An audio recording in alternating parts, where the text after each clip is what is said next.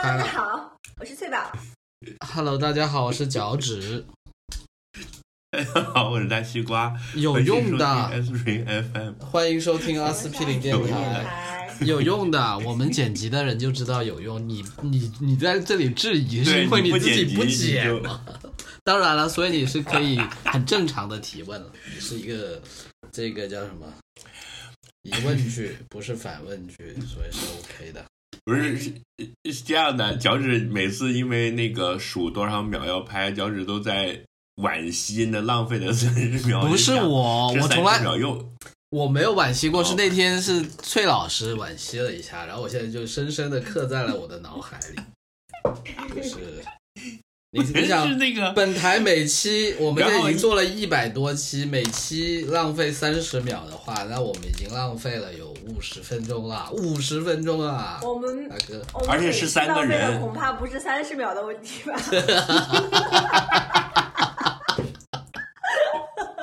是不是搞错重点？对啊，就完全完全 miss 了重点。而且为了不浪费这三十秒，就在这等待的期间也开始在聊天，然后导致又错过了三十秒，然后要重新数三十秒。真的很难。就是我觉得我现在在家里办公开会也是，就是说三十分的时候要开会，然后呢到二十分的时候就很紧张。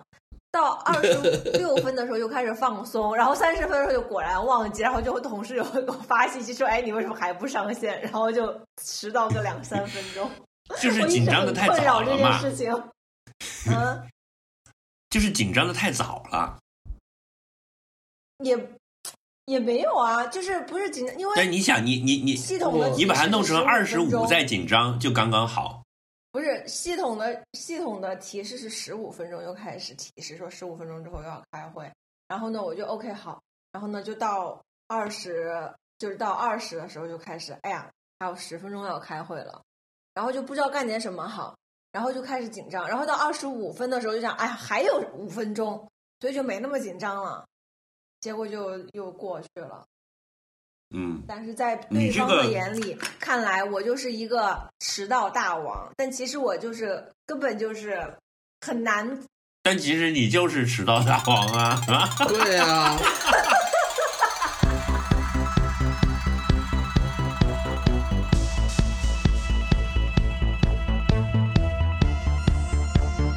这里就是传说中的 Aspirin FM 阿司匹林电台。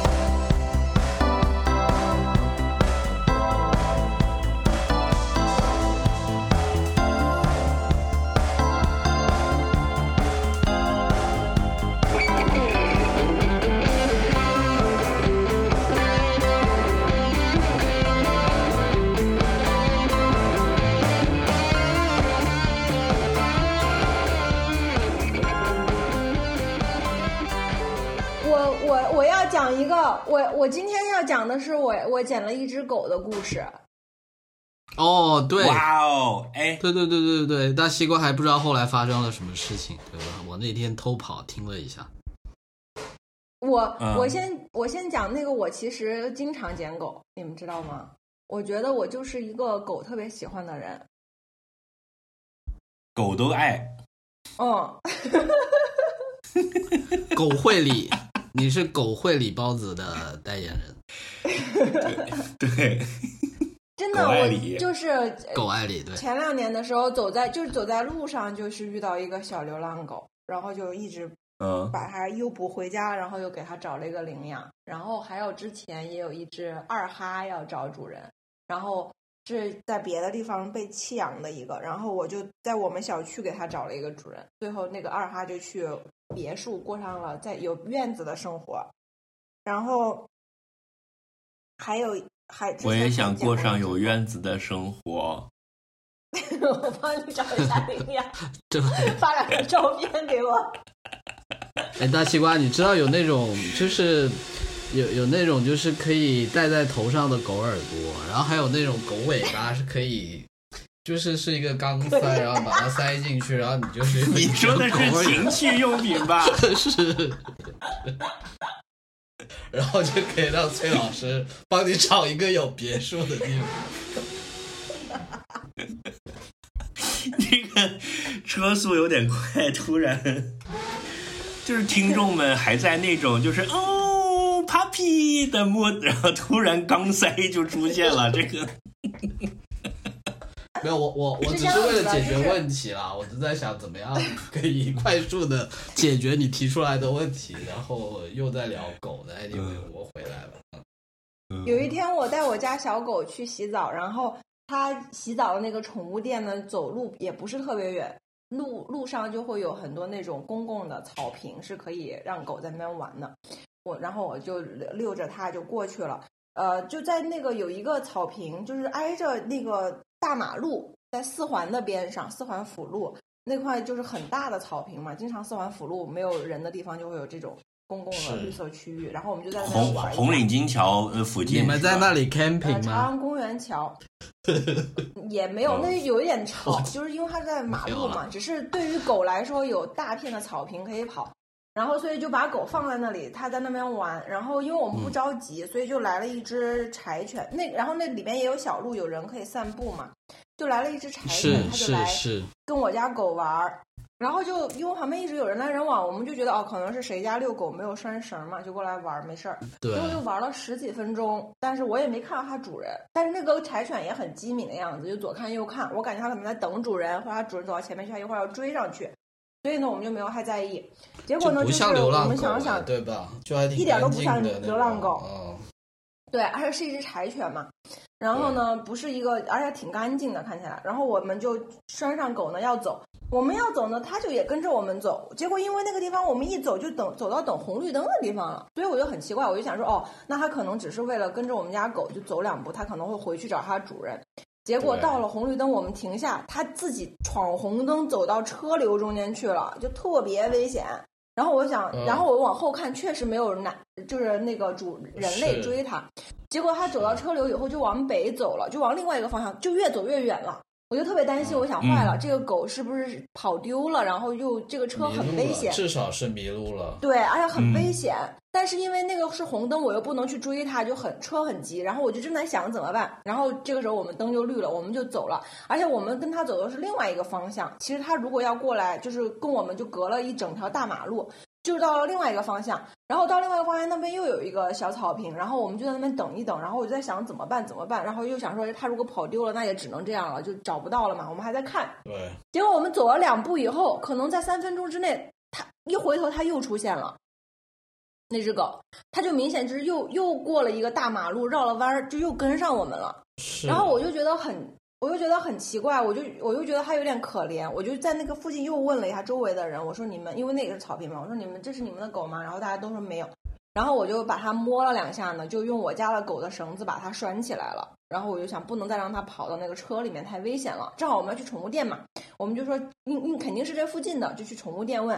然后宠物店的，然后在宠物店门口给它拍了照，然后问了宠物店的人，宠物店的人说，那我帮你发一下，因为他的顾客就正好就是这一片的所有小区，相当于是我家跟他家步行距离之内出现的一只跑丢的狗狗嘛。对对对对，就我就感觉找到的几率还蛮大的，我就拍了照片，然后留了电话号码，就给宠物店，宠物店就把他们周边有柴犬的主人都发了一遍，然后呢，就是没有人回复去他们那洗过澡。是的，但是他就找了找没有回复，然后呢，我就又我就又做了那个图片呢，发了我的朋友圈呢，又发了我们小区的群，然后呢，我又拜托我们小区的人认不认识隔壁两个小区的，就是现在都有业主群嘛，就把隔壁两个小区的群也都发一发，然后又我又因为认识很多养柴犬的人，哦，我就是这个时候看到你的朋友圈的，就是对我觉得那个柴犬还挺可爱的，的我还想说没有人要的话，就我收养它了。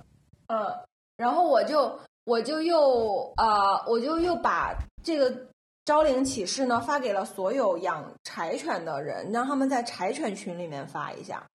结果这样就过去了差不多三个小时了，因为我感觉它刚刚丢，如果刚刚丢，主人一定在很急切的找，对不对？但是是完全没有人，完全没有人嗯呃联系我，就很奇怪。这个时候呢，因为天色将晚，然后呢，我们就想说，要不然还是把它牵，不要一直等在一个地方，就是牵到附近小区问一下保安啊什么的。然后我们就牵着它，呃，去问保安什么的。结果呢，就是牵问了两个保安，他就开始咬绳子，就是咬我们家狗那个狗绳嘛。然后我就还说，哎，你看这些狗还在这儿咬绳子，太逗了。望自由的灵魂。话音我话音刚落，那个绳子被它咬断了，然后它就反方向嘟嘟嘟嘟跑跑，就跑的没影了，就怎么也看不着它了。然后我就哎拿着半截绳子在那里很尴尬，保安就说哎没事儿，就说狗狗应该能找回家的，你不要担心。然后我就很很失落，但是我就而且那只狗就看起来很大摇大摆的，就感觉它很笃定自自己知道自己要去哪里那个样子，所以。所以我就也说想啊，那可能知道它可能是我把它牵到反方向，它可能是要回去之类的。我就想那就算了，这样自我安慰。对，然后我们就又走回去那个宠物店，差不多就十分钟的路程吧，也不到10就到这里都还挺典型的柴犬的那种性性格格和行为模式。是的，是的。然后它就跑了，然后我们就想说算了，那我们就回去，回去，因为我家狗也洗澡洗好了，然后我们就想说那就打一个车回去，因为已经天色已经晚了，然后呢那个又又很冷呢，然后我就打了一个车，就抱着我家狗，然后那个车就在停在前面的路边，我们我就抱着我家狗就往前走，结果就迎面就看了看见这个大冤种走过来，这只柴犬。我就依稀看到远远的，你知道吗？就是那个柴犬，就是嗡儿往这边在走，而且也是那种一一副在散步的样子。然后当时我们就有三个人，因为就有朋友也听说有我们捡到狗，就过来帮忙周末。然后这个时候呢，就是我们三个人呢还抱着狗，那只柴犬就很自然而然，也没有追过来，就是很自然而然的快步走过来，然后就在我们三个之间这样走来走去，就仿佛在说：“哎，现在去哪儿呢，哥们儿？”就是 就是一副跟我们很熟的样子。这跟你装熟，对，然后我们都要上车了，而且那个车是就是是不让狗带的，然后跟那个人说了很多好话，我们就说我们家狗很小啊，不掉毛，结果就这只狗又很大又很掉毛，然后 然后要上车了，然后 司机以为遇到骗子了是吧？你们这帮人，尴尬，特别尴尬。然后，但是我当时有点想放弃了。大狗先藏着，先抱着个小狗跟我谈谈好了之后，大狗突然出现了。不是，当时我就有一点想放弃它，也不是放弃它吧，我就想说它看起来就真的很没事儿的样子，我就觉得它很有可能真的就是附近的狗，而且它把绳子咬断了，我就想说就让它，而且那个附近都是比较好的小区，就是也没有大的车马路，没有大马路了。然后我想说就就那种感觉，就是你你不理他，他就回家了；你理他，他要跟着你那种感觉，对吧？可能是的，是的，是的，就这种感觉。对对对，而且那个附近没它看上去并没有受困，他很能照顾好自己的样子，而且他悠然自得，仿佛这就是他们家的客厅，只是他的客厅比较大而已。你们在这里大惊小怪了，反而是。嗯，而且他他他咬绳子，我也还在想，就说是不是就是我困住了他，对吧？我就有点犹豫，我就想说、嗯算了。然后结果呢，就是我们就有一个人留下来，就是说再要不再陪他找一会儿，然后呢。然后我们剩下的人就先回家，要不然就是都不好弄。然后我就先回家了。然后这个时候呢，就是在当地呢，就有另外一只养柴，又另外一个养柴犬的主人就遇看遇到了，然后就说：“哎，这个柴犬特别热心，就这个柴犬好可怜。”然后呢，因为当时为什么我们没有把这只柴犬放在宠物店呢？因为我就有点不想麻烦宠物店的那个小姐姐，因为当时是那个静默，他们其实不能开门的，就是其实外面是关锁着的，就偷偷把狗送进去洗。完了，本台节目成为他们的罪证。然后我就都这么干，没有全北京的宠物店都这么干，对你更然后我。就有点不好都是意预约思，我制就明对明天我就北京看那个出个文，狗把所有 宠物店都关门了，就你是证据。没事，我们没事现在已经都放开了。我们嗯，嗯，然后所以我就没有开这个口，因为其实原本的话，像以前我如果捡到一只真的很需要救助，比如说小的宠，一看就是走丢了流浪犬那种，我就会花钱让宠物店先养在那边，然后再先先安置嘛，对吧？等于是我没有开这个口安置它，原因就是综上的各种原因没有安置它，然后它又跑了。然后这个时候呢，就是那只柴犬的那个柴犬的主人呢，就是看到了以后呢，就特别热心，然后他就说我去跟他们说，就是我让他们把这个狗安置，就是不是我开了口嘛。然后那个柴犬主人就就去带着这只柴犬呢，就拿到了那个宠物店。然后就是那个宠物店的小姐姐，因为认识那个主人，就说好，我帮他帮你收留它。然后这个时候呢，就是一切都 fine，然后呢，就就就那就先放在这里，然后我们继续在网上帮他找主人嘛。结果那个嗯柴犬主人一走，那个宠物店就给我打电话，因为他可我不知道他为什么就联系的是我，他说这只柴犬在这边一直汪汪叫，我们没有办法收留它，就是你还是要把它拿走。所以我就也很尴尬，然后我就又又回去把它又拿回来了，然后在宠物店就正好给它洗了一个澡，洗完澡以后呢就拿回来了，拿回来以后呢，它就就到这个时候已经有一点，就是有一点困惑，就是它到底是一个野狗还是一个家狗？因为它似乎对于任何受困的状况都感到非常不适应。对，是的就比，如说，你看拴拴了绳，它就把绳咬掉，然后在宠物店肯定是把它关在笼子啊或者什么的，但一般家长期家养的狗都会很适应这种情况的嘛，它知道这是一个安全的东西。嗯，但是那个狗看上去又真的很不像流浪狗，是的，就很可爱嘛。然后对我对就把它领回来了，这就困惑了以后，对，领回来以后呢，就先放我爸妈家里。然后呢，我爸妈呢，就是看它就觉得怎么着都挺乖的，然后就很可爱的样子。然后呢，也不也不怎么着，就是在家里就是趴着，它也很机警，开始就走来走去，走来走去，就很长时间都不坐下。然后呢，后来就熟了以后就坐下了。然后我跟他一起待在厕所，就是因为怕他有什么传染病之类的，还没检查嘛，就把它晚上就关在厕所里面睡，它也没叫。然后我爸说他也没闹。第二天早上遛狗也很很 OK。然后呢，就是那天晚上呢，就是我不是广撒网出去嘛，就就得到了两个信息，就很有意思。第一个信息就是有一个人给我打电话，特别奇怪，他说：“喂，你好，嗯，请问你这边是有柴犬可以领养吗？”然后我就说：“嗯，我说现在还想先找主人，就是如果没有主人，可能就要找领养，因为跑丢了。”他说：“哦，嗯太好了，如果这样可以给我领养吗？我们家狗丢了前两天。”然后我就什么啊什么什么什么就这个人讲话，听听听不清楚。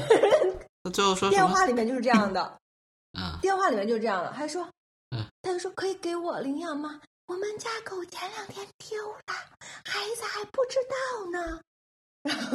就是他哦，明白了，明白了，明白了，明白了，听到了，这次听到了，完了就我耳朵不好，连续问问到他家孩子，结果就知道了，现在完蛋了。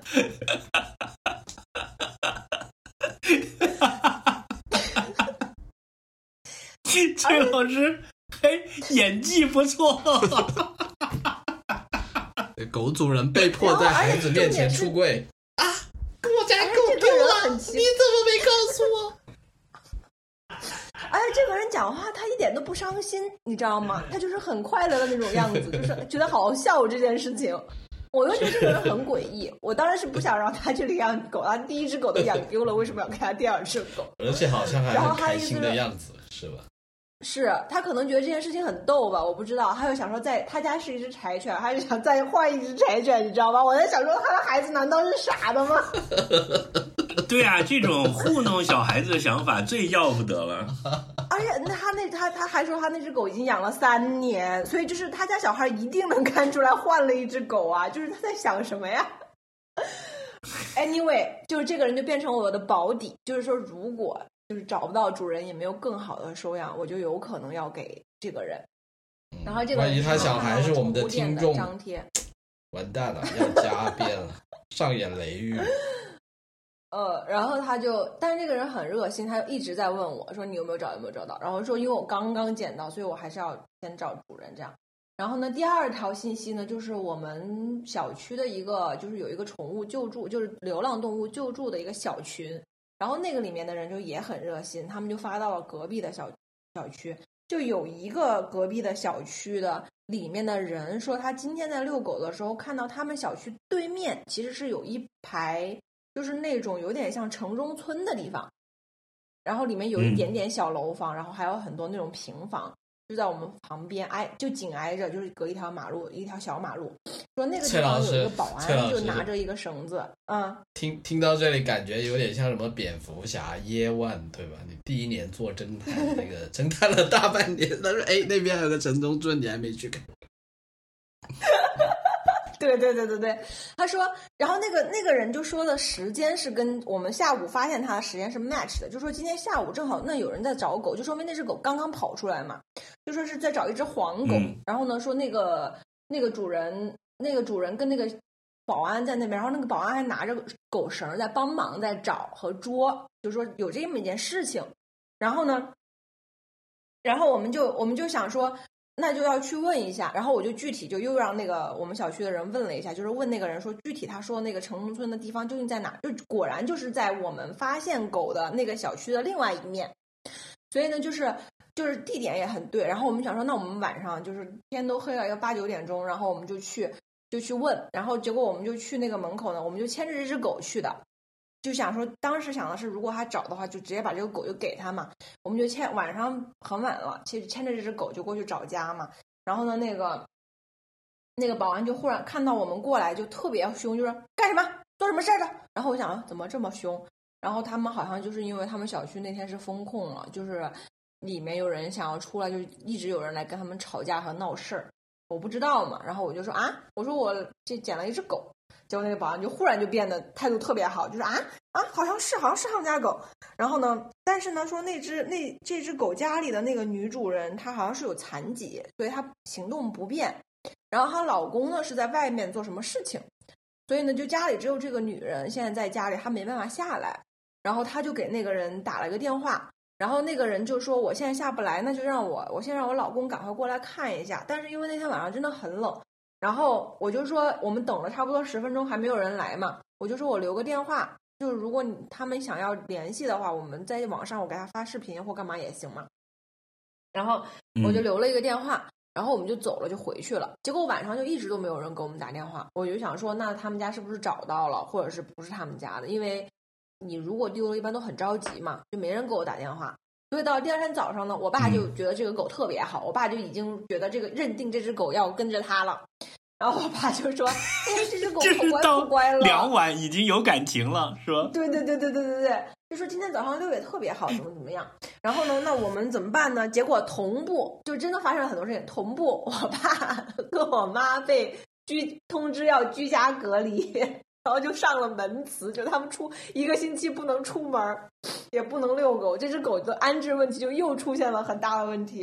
然后我们想说，因为我们家有一只母狗，然后这只狗也没有绝育，就不能放在一起，就很麻烦。然后我们想啊，要不就在家里把它关在厕所，关两天，先安置一下，怎么怎么样。然后就在想这个。然后如果是这样的话呢，我们就想说，那要给它去做一个体检，要不然怕它有什么传染病嘛。然后呢，就早上就先给它去做体检。做体检的时候呢，我然后呢，就是。我旁边这个人就说：“根据你的个性和根据我侦侦探哦，对他还有一个侦探的行为，我觉得这两个行行为我都觉得特别牛，就真的是做侦探的料。第一个事情呢，就是说他判断这只狗肯定没有流浪很长时间；第二个呢，就是说它一定在这周围。但第三点就是很奇怪的点，就是我们把这些周围的小区的群都发了，但是没有人联系。”这三个就不 match，所以根据这三个就可以推断，这个小这个狗有可能是一个外国人的狗，因为我们周围的小区有很多外国人，他可能不看微信群，或者他看不懂中文字，然后我就觉得这个推断特别牛，然后所以他他就因此还要去带着我去到处问嘛，实地的问，因为这样才能找到他的外国主人。然后我以为你说。因为这根据这个推断，所以接下来我们要去北京的各大使馆去发帖子。就因为肯定是这几个小区，所以就是那是谁在找狗又看不到呢？就是可能是一个外国人。然后我就觉得这个推断特别牛，所以但 anyway 就是我们就去找了嘛。结果结果第二个推断，第二个推断就是说很有可能真的就是那一个城中村的人的狗。那为什么他没有打电话呢？就是你把电话号码写错了。然后呢？最后呢？最后实际的情况是什么？怎么可能？那当时我心里的预判是说，这只狗肯定就是被人遗弃，因为它还咬绳子啊，就可能有点不乖。然后我当时心里的已经有一个这样的判断了，我觉得它应该是被遗弃，就是大家不想，没有人要领它。然后这个这个狗呢，要不然就给我爸，要不然给它找领养。就当时我就是在。纠结这件事情，我当时心里面就纠结的是说，我爸，然后 anyway 就是那个这个流浪狗的这个体检的话，团购是一百多，但是那个里面不包含另外两个病毒，一共花了我两百多块钱。anyway，花了两百多块钱。然后这个时候我的心理活动是，我还在领养的排队的队列上。对，是。然后。然后那个开始那个打电话来的说我小孩还不知道呢的那个人 也是我的保底，就是对对对 对，就是说还有这么不靠谱的领养者，那我不是最不靠谱的人了，我至少是排倒数第二的，对。但是在这个前面还有个有力竞争者，就是你爸。对对对对。然后然后我能小组出现。然然后呢，我这个这个时候就有人说我电话号码写错了，我就挺挺不高兴的，就是我就说啊，这这怎么可能？就是这个也很有你的风格，就是做了很多的工作，但是在最关键的地方马虎了一下。然后我们就又牵着那只狗回到了那个门口，你知道吧？又去找那个保安。然后那个保安 看到我第一句话就说：“你电话号码少写了一位。”挺好的呀，你可以跟他说，你看我不是写错了，我是写漏了，这还是不一样的，是吧？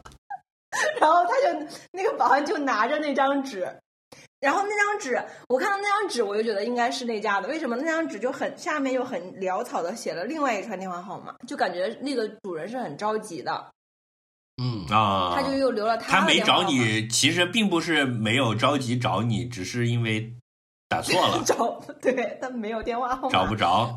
找不着，嗯所以我就又打了他的电话，然后他一说又感觉对上，但是呢对上了又很奇怪，为什么呢？我说你家嗯狗叫啥？他说啊，我家狗没有名字。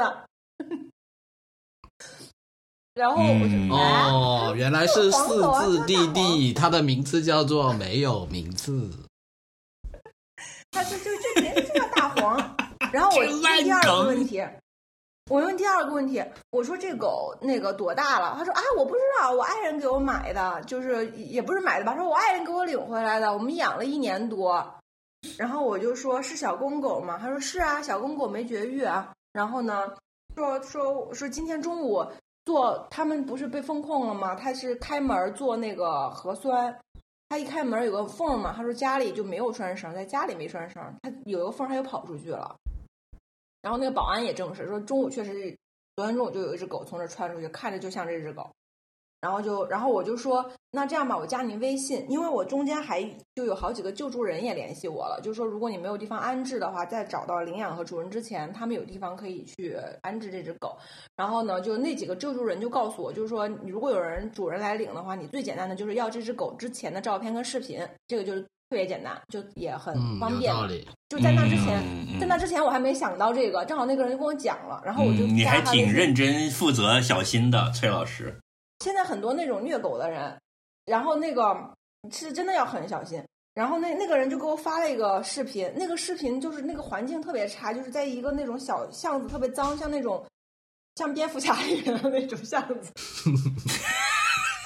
那种对上了餐厅的对上了。后后厨后面的那个 Year 房 one 子嗯，对，然后呢，就是那只狗看着也看不见正脸儿，就在那儿走来走去，被拴着。然后我就说这看看不见正脸儿啊，然后他说我哎呀，我平时没给他照相，然后没没有视频，我就觉得很奇怪。然后我就他说那我去问一下我老公，我就说行，你问一下你老公。然后过会儿发了两个这个正脸照，那个狗真的是那只狗，而且他就那个正脸照也是在就是一个家里，就是那种就堆了很多东西，但是是坐在那个沙发上面的那个样子。就看起来还挺宝贝的，而且这只狗它健康也挺健康的，然后身体感觉也很好，就是他们肯定也没有虐待它。然后，嗯然后呢，这个时候呢，我就说好吧，那你来领吧。然后呢，我们就站在那就在想，就说哎，果然就是说，你想想，我感觉我把全世界的柴犬主人都找遍了，结果根本就没有，就是完全就是信息茧房，就是这他们根本就没有看到任何我的这个招领的东西。然后过了一会儿呢，嗯就有一个做核酸的人，就是穿着那个白色的那个，也不还有那个那个 face shield 那个那个透明的那个东西，就走嗯就慢慢的走过来，鬼鬼祟祟的就开始看这只狗，然后就摸这个狗，然后我就说我就说，哎，你见过这只狗在这附近吗？他也不说话，然后他就看了半天，他说嗯是，这是我们家狗。然后我说啊，然后他就是那个人的哦，她老公是吗？，对，他就是主人，但那狗看着他也一般，也没有特别的激动。然后这是我们家狗，然后他就有点闪闪闪烁其词，就说啊这是我朋友的狗，给我帮他代养一下，然后我媳妇儿就特别喜欢，所以我们就一直养着，怎么怎么样。然后我想，哎，他也没有说谎或者干嘛的，然后我就跟他交代了两句，他就也是啊。然后他老婆当时在微信上就跟我说，我就说他体检了没什么问题，就耳朵里面可能有点问题，你要怎么怎么样注意一下。然后那个人就说啊，你那个花了多少钱？我给你钱吧。但是我就也没要嘛。然后就那个男的过来看了半天以后确认了一下，然后他也观察了我们半天，你知道吧？嗯，就是那种，我觉得他可能有点怕嗯我们要讹他钱，就比如说这个狗我捡到了，你要给我多少多少钱我才能给你，你知道吧？就他开始什么也没说，就在那儿看了半天，然后他说这是我们狗，然后还掏手机就是说，哎，那你看看我要是给我们昨天找了半天，说我还是给你点钱吧，什么什么的，然后我说哎呀，算了算了，不用了，然后他就把那个狗牵走了。然后就是我们就在想说，有可能这个狗也是他们捡的，或者是干嘛，就是不一定是一个特别来路正。而且我感觉他们也有点不好意思，就是觉得，就他们像想要向别人证明一下，就是说他们也能够养像柴犬这样的狗，就是有一种这种感觉吧，至少。然后，然后就是反正 anyway，这只狗就找到了它的原本的那个家，至少有人照顾它，那就没事儿了，我们就就把它还回去了。这就是我的找狗经历，是，不是？我感觉，我感觉那狗可能也是，是不是也像这样子？就是他们可能一年前也发生了同样的事情，但是他没有像你们这样子找到而已，对吧？完全有可能。嗯，是，但这一年他们养的也挺好的，然后就是他也一直在他们家，所以我觉得也。对你，你看这狗狗的性格，就应该也日子过得还挺舒。是一个阳光向上的小伙子，是的，然后他就应该就是打零工吧，应该就是在我们附近在给人做核酸什么的，因为不是那个都都封控了嘛那两天。是你就觉得你的发布渠道有盲区是吧？作为一个学传播的人。对啊，因为我怎么想，我觉得我都已经 cover 了所有的目标群众了。作为一个学传周边的各大小区的业主群，然后周围的宠物店，然后什么柴犬群、救助，然后这些都是覆盖面比较广的公众号啊什么的。是的，推理都快推到大使馆去了。不不过，我觉得这种确实比较难的啦。你你也不能去贴电线杆，对对，我觉得是外国人这一点是这这个推理还挺厉害的。对，所以就是，所以所以这里面包含了一个隐喻，就是其实，在异国里面容易互相识别成外国人，就是有一个 bubble 把人给隔开了。对，我觉得是的。嗯，所以你应该去什么快手上发帖子。他们有让我发抖音同城的，但是对还要配着一首社会摇的歌的那种，噔噔噔噔噔，一个狗就出来了那样的。但是在找狗的人，谁会去看快手跟抖音呢？就是也不会啊。而而且而且就说，就你找狗这种，你又不能大范围去投放，对吧？就像我说的，不能贴电线杆，因为你你会吸引很多。另有其他目的的人，对这种，比如像你刚才讲的这种虐狗的什么的，也容易招来。是。嗯，但我觉得你做的很好了，你已经几乎把所有的考虑到的事情都考虑到了。比如说，他肯定不会范围很大嘛，就是是周边的社区的。然后你看，你的手段有覆盖周边社区的，然后又有垂直领域的渠道，对吧？又通过宠物店和柴犬的什么。狗主群什么的再去 cover，嗯，那他们说一般就是宠物店是，还有宠物店和宠物医院是比较厉害的网络。对，是对，这个是肯定是一个狗主人聚集的中心嘛。对，嗯，但也有漏网之鱼，就就这个案例就是一个网址。对，但我我在想啊，如果是我的话，我到了问名字和年龄这一块儿，他都不知道，肯我会我会生很大的疑心的。就是一样的，这个就是，就是这个真的，就跟阶层有关，你知道吗？因为你知道农村的狗都不起名吗？对，因为起了名就不能吃了嘛。不是。农村的狗就都叫大黄、大白，也不会叫它大白呀。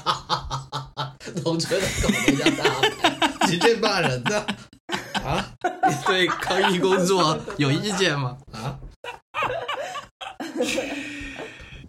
对，就像澳大利亚人不会给袋鼠起名字一样，是吧？可能是吧。可能他们也不知道，他们也不知道，就是狗几岁。就大概呗，对，这就是一种观念，真的很不一样。因为如果我听说有个人他养了个狗，然后问他叫什么名字、几岁了，他都说不出来，我我一定会怀疑那不是他的狗的，这就是我们的认知盲区。嗯、对呀、嗯，嗯，我觉得这个是最大的教训吧。那挺有意思的。我觉得就是，哎呀，嗯，而且确实很有意思，就是因为你你整个这个经历，我们俩也算经历了其中的一小部分嘛。嗯，我觉得那个狗确实挺可爱的，然后但是呢，听你的描述呢，又感觉到它，它又很调皮。就这里面有有几个都是特别不符合一个养狗的人的认知的，比如说长期家养的狗，它应该有一定的服从性。但是从你当时这个碎片信息看来，这个狗又特别的不服管，嗯，是，嗯，但是呢，它又很不像流浪狗，是，对，所以所以这里面的几个最后综合到了答案揭晓的时候，你发现都是合理的。就它是一个不以我们正常养狗的方式家养的狗，是的，哎，我觉得我要是一只狗的话啊，我觉得我还挺喜欢那种模式的，就是又有吃，这种方式然后又比较其实是更健康，好的方式又不管 我，对吧？嗯对，羡慕。但是它又没有影响到它的健康，它又是干净的、健康的、快乐的，而且它的自由没有被束缚，嗯，听起来像一条美国狗。日裔美国狗，人家是柴犬，日本籍的，在 就是欧洲属于那踢球的种发个日本狗帖子会收五百块钱的那种，是吗？是美国狗。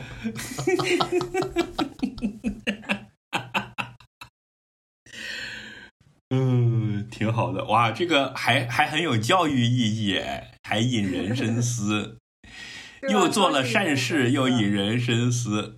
呃，那你爸最后有失望吗？就是我把那只狗，因为我爸被关软禁在家了嘛，所以呢，我就是那天早上就就就是其实就是第二天早上嘛，我就早上就是牵着那只嗯狗出来，然后当时其实我想是他们可以偷偷出来遛狗，所以就还可以放在我们家，但是其实就是不好嘛，其实他们不应该出门嘛，你就贴了个门磁。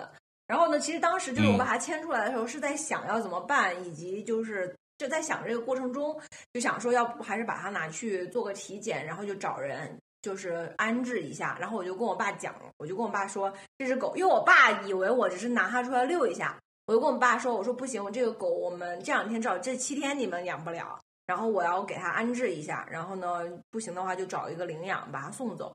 然后我爸又给我 发了一个语音，就是那种就像小孩儿一样，然后又特别委婉，就说：“哎，其实我还是非常喜欢这只狗的，你知道吧？这只狗，觉得它很乖，我觉得它很乖，就是也没有说什么你一定要给我之类的，你知道吧？就是说，嗯，其实我还是很喜欢这只狗的。依惜别，对对对对对，他就很希望让我嗯。就是考虑他，但是他又不敢很强硬，因为就是我觉得他他们也觉得有点麻烦，就是就是如果是说那种实在没人要了，啊对，然后我爸就说，如果真的没有人要领养，没有人要，你还是给我吧，就这样。就但是然后就说啊，当然这个想法跟我一样啊，我也是这么想啊。他说：“当然，如果有人要它，那更好了。就是他如果找到主人了，或者有人要领养它，那还是把它送走。但如果没有的话，我是可以养的。”就是很委婉的说了几句，结果很快我就说：“哦，找到了。嗯哎，但是讲真，你想过吗？就是以这个狗它之前被养的情况和它的性格来看，你爸养它肯定很合适的，”是啊，比我们养它都合适。对，而且它就它会保持一个美国狗的状态。比如说，他跟你爸回了老家，他肯定可以继续保持他这种状态，可以跟着摩托跑。没有，他有可能也跑走了。但我爸养的问题是，就是其实最后又是我妈在照顾。啊，Good point！哇，你现在真的就是女性意识觉醒了，这一点对啊就这件事情都可以说拿来打拳，是完全的行动。这都能打拳，但是也不是这个完全没有拳女性意识啊，这跟性格有关。比如说我家的狗都是，不是我在照顾。哈哈哈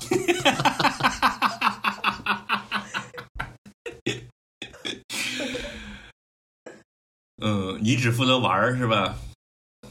我负责教育。嗯，你就是那种一天的衣食住行人家都搞好了，然后你回来就背着手问一下，今天作业做了没有啊？拿来给我看看。然后敲一下茶几，说学习要好好搞啊，不要去踢球啊。等考上了大学再说啊，这些兴趣爱好的事情。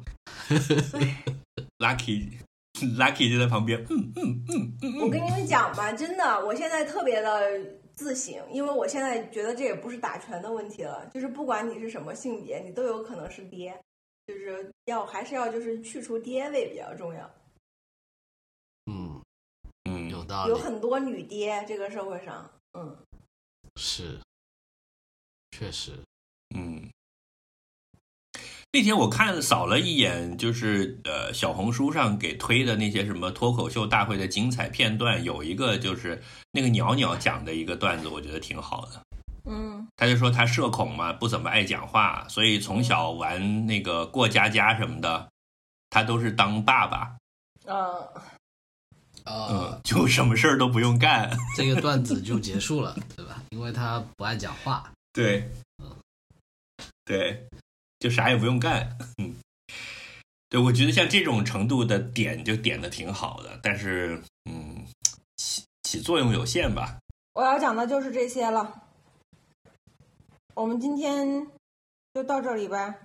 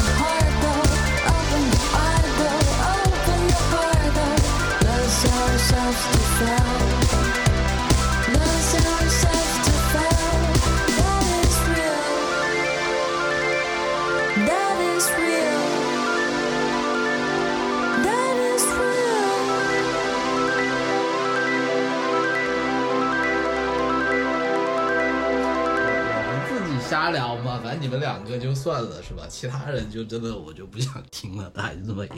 不我们聊的更多的是感受。我们节目是搞笑节目，啊 你对自己的定位，这我们又变了吗？我们不是什么文娱生活导购类节目吗？我们那是一个幌子呀。就你作为一个脱口脱口秀节目，你的标题里面也不会整天说啊，我们是什么搞笑脱口秀啊，你就是会起一个看起来好像不是那么搞笑的题目的呀，对不对？我觉得搞笑就是一个，就是可以把一切装在里面的兜儿，就是你放什么狗屁，人家说你的时候，你就说我们那是在搞笑。嗯，对，遮羞布。然后对大西瓜就说：“你们俩才搞笑呢，我才没有来哎，搞大笑。”大西瓜，大西瓜，听我说，这啊个中国中国男足就是在搞笑。